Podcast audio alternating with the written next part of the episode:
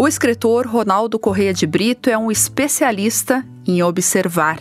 Do olhar atento desse cearense radicado no Recife, resultaram as crônicas reunidas no livro A Arte de Torrar Café, Narrativas Além da Ficção, que acaba de ser lançado.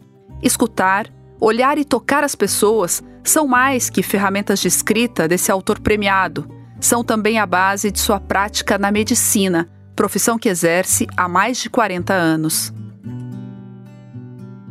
Um dos grandes escritores em atividade no país, Ronaldo já publicou, além de crônicas, contos, peças de teatro, um infanto juvenil e romances. O mais recente, Dora Sem Véu, de 2018, além de Galileia, que foi o vencedor do Prêmio São Paulo de Literatura em 2008 e traduzido para o espanhol, o francês, o italiano e o hebraico. Meu nome é Silvia Correia e este é o podcast Café e Literatura, um bate-papo sobre o desfrutar do tempo, parceria do Estúdio Folha e do Nescafé. Nele vamos falar sobre cultura e hoje temos o prazer de receber esse ilustre convidado, Ronaldo Correia de Brito. Olá, Ronaldo, que prazer te receber aqui. Seja muito bem-vindo. Olá, Silvia. O prazer é todo meu. É, gostei muito de você anunciar que vamos conversar sobre cultura, porque com isso você está abrindo um leque para o conhecimento, para o mundo, para a vida. Então vamos a essa conversa. Espero estar à altura da sua apresentação. Esse o café é o nosso fio condutor por essa por essa viagem pela cultura. Eu quero começar pelo café, que eu sei que você leva o assunto bem a sério, até que tem uma pequena plantação. Conta pra gente, Ronaldo, qual é a sua relação com a bebida? Como é que nasceu, como é que frutificou esse amor? Bem, é, eu vou começar é, falando desse livro que eu chamo de um livro de narrativas para além da ficção, que eu intitulei Por Arte de Torrar Café, em função de que é, uma das, um tipo de trabalho que mais me impressionava na infância e na juventude era o das torradeiras de café. Eram mulheres altamente qualificadas, é, que no mundo que normalmente paga mal às mulheres e paga mal aos trabalhadores domésticos, elas eram particularmente melhor tratadas, melhor pagas, porque elas sabiam o ponto exato da torra. E isso consistia num imenso talento. Elas sabiam é, dar a temperatura exata para o caco de barro, sabiam quando o grão estava torrado no ponto em que nem estava verde e ficaria travoso após ser pilado ou moído, nem estava queimado e ficaria amargo e igualmente travoso após pilar-se e moer-se. Então, quando eu pensei é, nessas 55 narrativas, eu pensei num conceito para elas. E o conceito que eu encontrei foi exatamente esse de achar o ponto. Assim como existe um ponto para a torrefação do café, para se alcançar o sabor do café, existe um ponto para finalizar uma narrativa qual é o ponto dessa narrativa? O que vai fazer com que ela seja considerada acabada, pronta, boa, no ponto, igual ao café? O que seria isso? Então, é, as narrativas, de fato, estabelecem esse diálogo com as várias artes, como essa de torrar o café, que estabelecem um ponto de começo e um ponto de fim, assim como a arte do arqueiro zen, assim como a arte dos yaôs, que incorporam os orixás nos toques de candomblé. Quando é que o santo baixa? Qual é o ponto de incorporar o santo? Então, essas narrativas têm essa afinidade, de fato, com essa arte, essa arte de pôr um, um final. No próximo é, bloco de conversa da gente, eu posso lhe falar sobre realmente a minha relação própria com o café, além dessa relação literária de escritor, de criador. Na verdade, então, o que você está me dizendo é que é uma grande metáfora, né? É, a habilidade de saber o ponto certo da torra do café é uma habilidade muito semelhante à habilidade literária. Posso entender assim? Sim, você pode entender completamente assim. É, o arqueiro zen, por exemplo, ele está com o arco, com a flecha e com o alvo. E para ele dar é, o tiro perfeito, não é um tiro, né? para ele é, é, usar corretamente o seu arco e fazer com que a seta atinja à perfeição o seu alvo, é necessário que ele seja arco, que ele seja flecha e que ele seja alvo. Há um momento em que ele e o arco desprendem a flecha e há um momento em que eles trazem o alvo à flecha. Isso é uma coisa preciosíssima, é uma arte.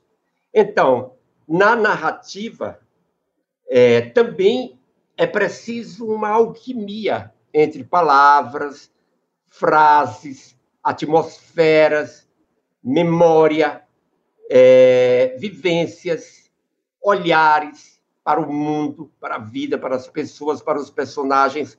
Então, há um, um movimento na criação, há um delicado movimento, como era o delicado movimento dessas mulheres que ficavam junto ao caco, com a colher de pau entre os dedos e que dançavam, elas executavam uma verdadeira dança em torno daquele caco, mexendo os grãos, mexendo os grãos e olhando e catando aqui acolá um grão e mordendo e cheirando até que ela diz: "Pronto, está pronto" e rapidamente ela tira e cuida para que não queime nós também temos essa relação com o texto. É uma relação muito semelhante. E essa tua experiência, nessa observação aí da Torra do Café, é uma experiência infantil, Ronaldo, ou isso já é uma vivência da tua vida adulta?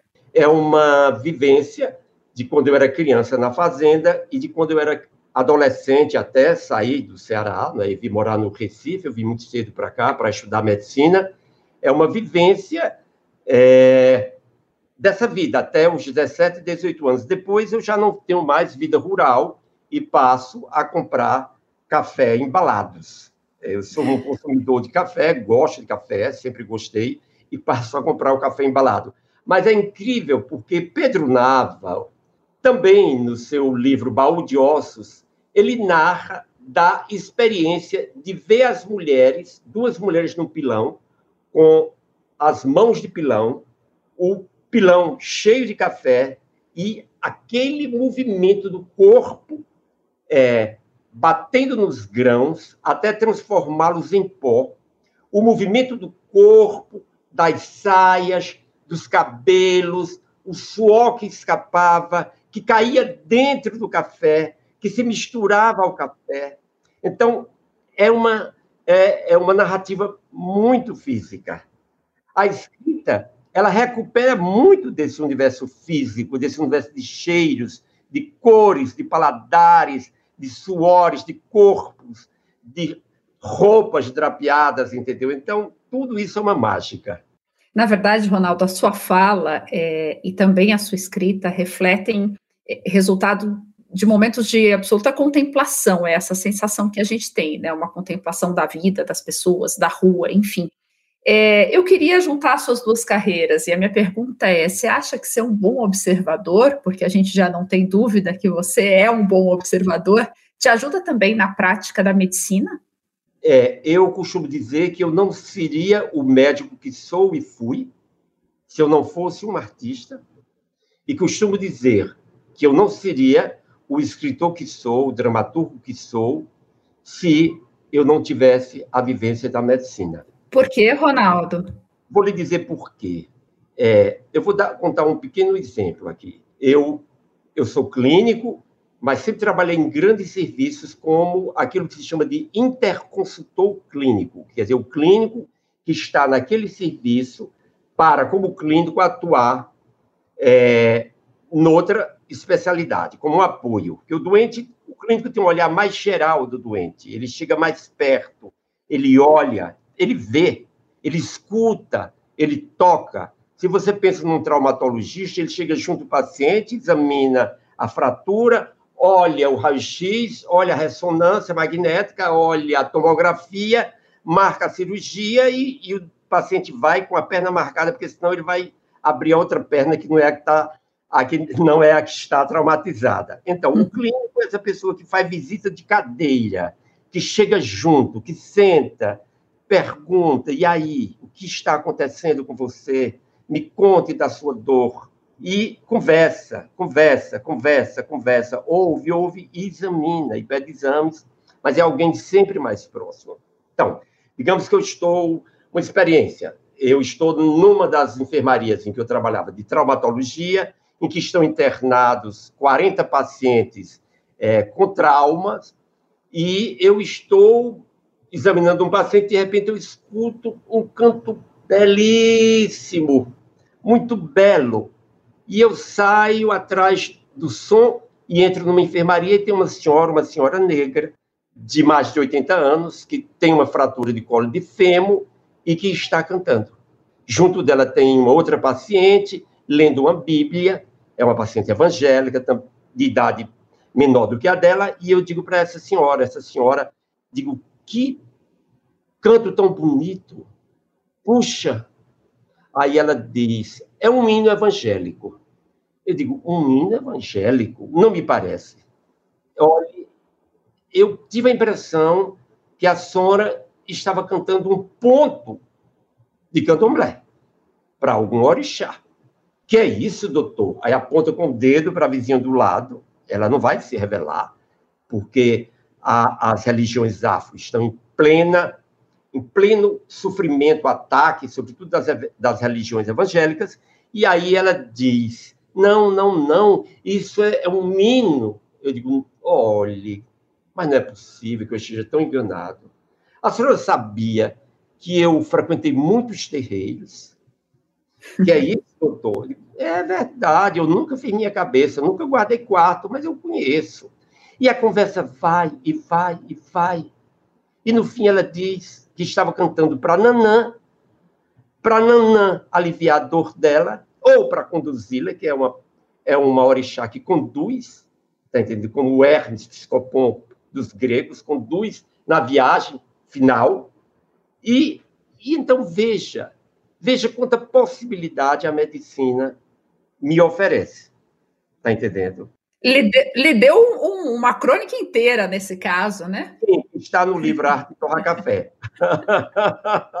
e, e, essa história se deu dessa forma, como você acabou de nos contar? É, com mil detalhes mais. Muito mais bonita, muito mais tocante, muito mais chocante. Na verdade, Ronaldo, a medicina te dá o ingrediente humano da tua narrativa literária, né?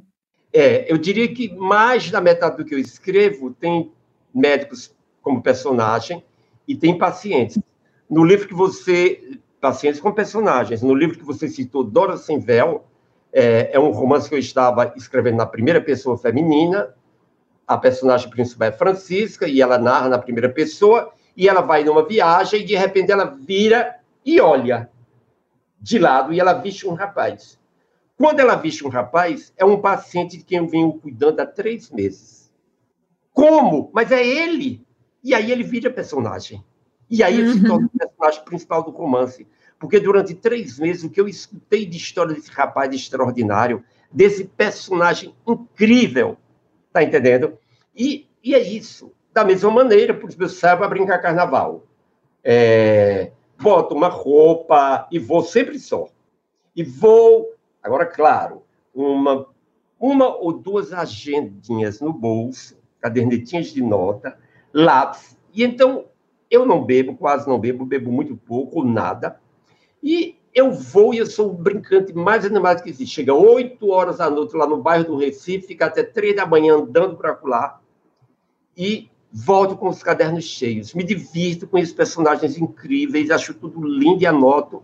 E de forma que ver ver, estar junto, é fundamental para mim. Eu pensei nessa pandemia que eu nunca mais ia ser escritor, por causa do meu afastamento dos pacientes e por conta da minha, do meu afastamento do Recife, das ruas do Recife. Sou um indivíduo de rua, de rua de, de feiras, entendeu?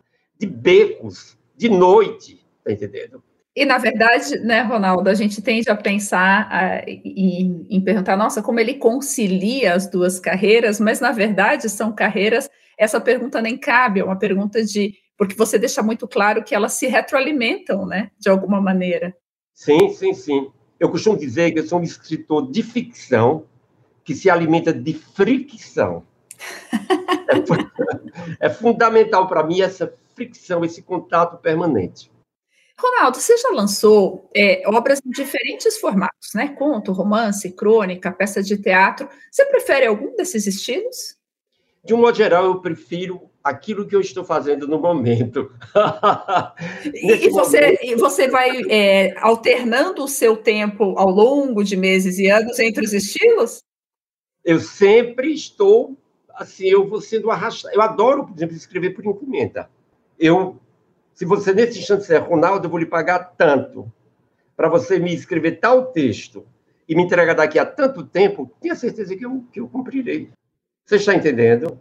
É eu trabalho mesmo? Muito, é, eu trabalho muito, por, digamos, a revista Magazine France, quando a Copa do Mundo foi do Brasil, precisava de um texto sobre o Brasil, de uma capa sobre o Brasil. É uma, é uma revista editada pela, é, pela grande editora a Galimar, e aí eles me escolheram como um escritor brasileiro que iria escrever. Eu tinha tido a sorte de, de ter merecido uma boa crítica com os livros que lancei lá, e aí me convidaram para escrever para toda a capa deles assim, A Cidade que Eu Amo. Antes de mim, quem tinha escrito era Oran Pamuk, um prêmio Nobel, e aí ele, eu tive que escrever sobre a cidade que eu amo. Muito fácil, Recife.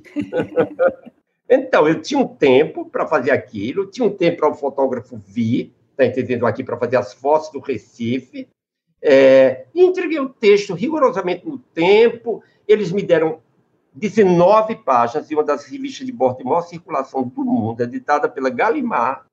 É, me deram a capa da revista e ainda me deram uma sessão que todo mundo sonha, que é chamado Lugar de Escritor, que foi uma matéria sobre o meu escritório. Ah, que bacana. E daí, para atender a encomenda, você revisitou todas essas memórias, essas anotações, essas histórias da vida que você foi colecionando. Eu pude escrever sobre o Recife, uhum. assim como é, é, Oran Pamuk escreveu sobre Istambul, assim como outros escreveram sobre Lisboa, outros sobre Paris, está entendendo? Eu pude escrever sobre essa cidade que eu conheço muito e que amo muito, amo muito, está entendendo? Por exemplo, algum tempo atrás, eu escrevi por encomenda de que banco, nem sei, para um livro de um banco, acho que era Santander, é, um grande texto, imenso, dividido em três sessões, sobre o Teatro Santa Isabel. Puxa, que maravilha! Eu passei um mês pesquisando, mas eu conheço. E vendo, e criei uma ficção com um teatro. Terminei transformando o teatro num personagem. Por exemplo, nesse momento, eu estou escrevendo o roteiro de um filme Hoje passei a manhã trabalhando com a, com a diretora do filme, a gente montando o roteiro. Depois me desloquei e passei três horas com figurinistas vendo o conceito dos figurinos do filme.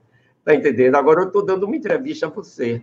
E hoje não foi um dia de atendimento médico, então? Não, hoje foi um dia não médico.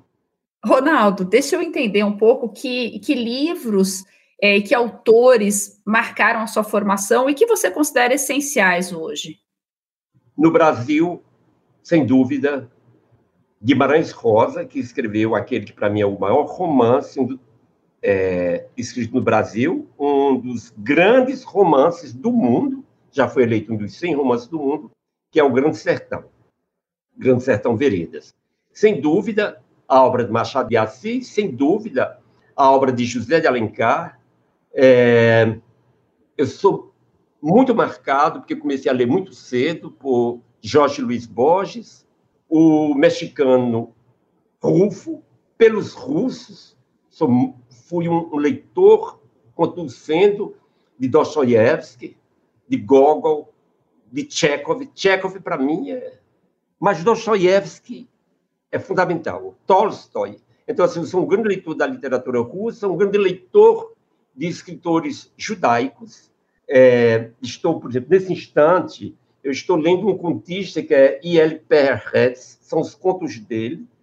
É um dos poucos escritores que escreveu é, na língua dos judeus, dos judeus do leste, não é, e do centro é, europeu, que é o It. E, em suma, eu sou um, um leitor muito investigativo, tá entendendo? Eu sou um leitor muito curioso. Sou casado com uma mulher, minha mulher se chama Avelina, Avelina Brandão, é médica também, e é uma pessoa profundamente curiosa, sempre foi, é, em literatura, e é incrível como ela está sempre colocando na, na, nas minhas mãos os livros que eu estou precisando ler. Sempre que eu estou começando um romance, ela chega e coloca todos os livros que eu precisava ler para eu ir no caminho do romance que eu estou procurando.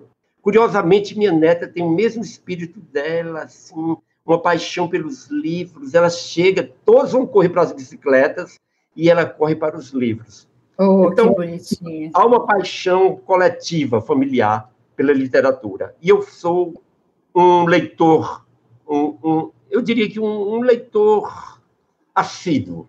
E é verdade que você lê todos os livros até o final, por mais que não esteja gostando? Eu costumo nunca abandonar um livro. Ao contrário de Borges, Borges dizia que só lia um livro se o interessasse, mas é muito difícil abandonar um livro. É muito difícil. E eu volto muito aos livros. É, no ano passado, no início da pandemia, eu quis voltar ao Castelo, de Kafka, que era um livro que eu tinha re resenhado há 10 anos por encomenda de Rodrigo Lacerda para uma revista. E achei estranho que eu tivesse resenhado aquele livro, porque ele me pareceu tão novo, tão diferente, tão uma revelação. Meu Deus, aí fui ler minha resenha e achei que era uma resenha razoável. É que a gente muda, né, Ronaldo? É, muda bastante, Silvia. É, e os, a interpretação que a gente faz dos livros muda junto, é, né? É, Verdade. Silvia. Ronaldo, você gosta, já disse que gosta de tomar um cafezinho para relaxar, mas o que mais que você gosta de fazer nos seus momentos de lazer? Além de ler e tomar um cafezinho. Bom, é, eu vou falar do café. É, eu, eu nasci no sertão, no sertão dos Inhamuns, e depois me criei no Crato. É, vivia pelo menos quatro meses do ano com a minha avó, é, numa fazenda, e o café no sertão é algo é, é, algo vital, não é aquilo que se toma apressado para se atingir talvez um ponto, sei lá, de excitação ou, ou, ou de estar acordado. O café é algo que é degustado. A gente senta, vamos tomar um café, e a gente senta e toma um café. Minha avó gostava tanto de café que ela tomava café numa tigela. Todo mundo toma café em xícara, minha avó não, ela tomava numa tigela. E eu tinha uma tia que ela gostava muito de mim, eu ia sempre a, a, a, lá ao lugar dela, à fazenda dela, e, a, e um dia ela me disse: Eu vou escrever para sua mãe e vou dizer que você não tomou nenhum café na minha casa. Eu disse: Que é isso? Eu já almocei aqui várias vezes, já jantou várias vezes. Ela disse: É, mas nunca tomou um café. Então, essa história é, mostra bem o significado é, do café na vida da gente. E eu comprei um sítio e achei de, nesse sítio, ter um plantio é, de café da semente arábica, arábica típica, a primeira que entrou no Brasil. É um sítio que tem uma altitude de 1.130 metros e que tem um clima, agora menos com esse esquentamento, mas era um brejo de altitude muito semelhante a aquele clima ideal lá da Colômbia, sempre úmido, sempre com neblina e o café plantado em costa. Nosso café é de extrema qualidade, e é, quando eu viajo, do que eu mais sinto saudade é do café da nossa casa. É do teu café. E tem algum lugar que você gosta do café, que ele é mais especial para você, mundo afora? Olha, é, eu já tomei um café em Paris uma vez, que era onde Jean-Paul Sartre tomava, a minha editora me levou lá, a Anne Lima, porque eu tinha que tomar esse café, que Jean-Paul Sartre tomava café ali e era tão caro, o café era absurdo. E o café era quase nada, entendeu? Era um pingo de café, mas ele era tão forte, tão forte, que foi como se eu tivesse tomado um copo de uísque. Era uma coisa. Era de tirar o fôlego. Esse foi um que te marcou. É, sem dúvida que sim. Joia. Foi muito gostoso, muito gostoso, Ronaldo, conversar com você. É, espero que a gente tenha a oportunidade de falar outras vezes. Agradeço demais a sua presença. Quero convidar todo mundo que nos escutou a saborear a arte de torrar café, narrativas além da ficção, de Ronaldo Correia de Brito. Muito obrigada, Ronaldo. Obrigado, Silvia. Obrigado pelo convite e pela ótima conversa. Joia, muito obrigada também a você que nos escutou e até a próxima.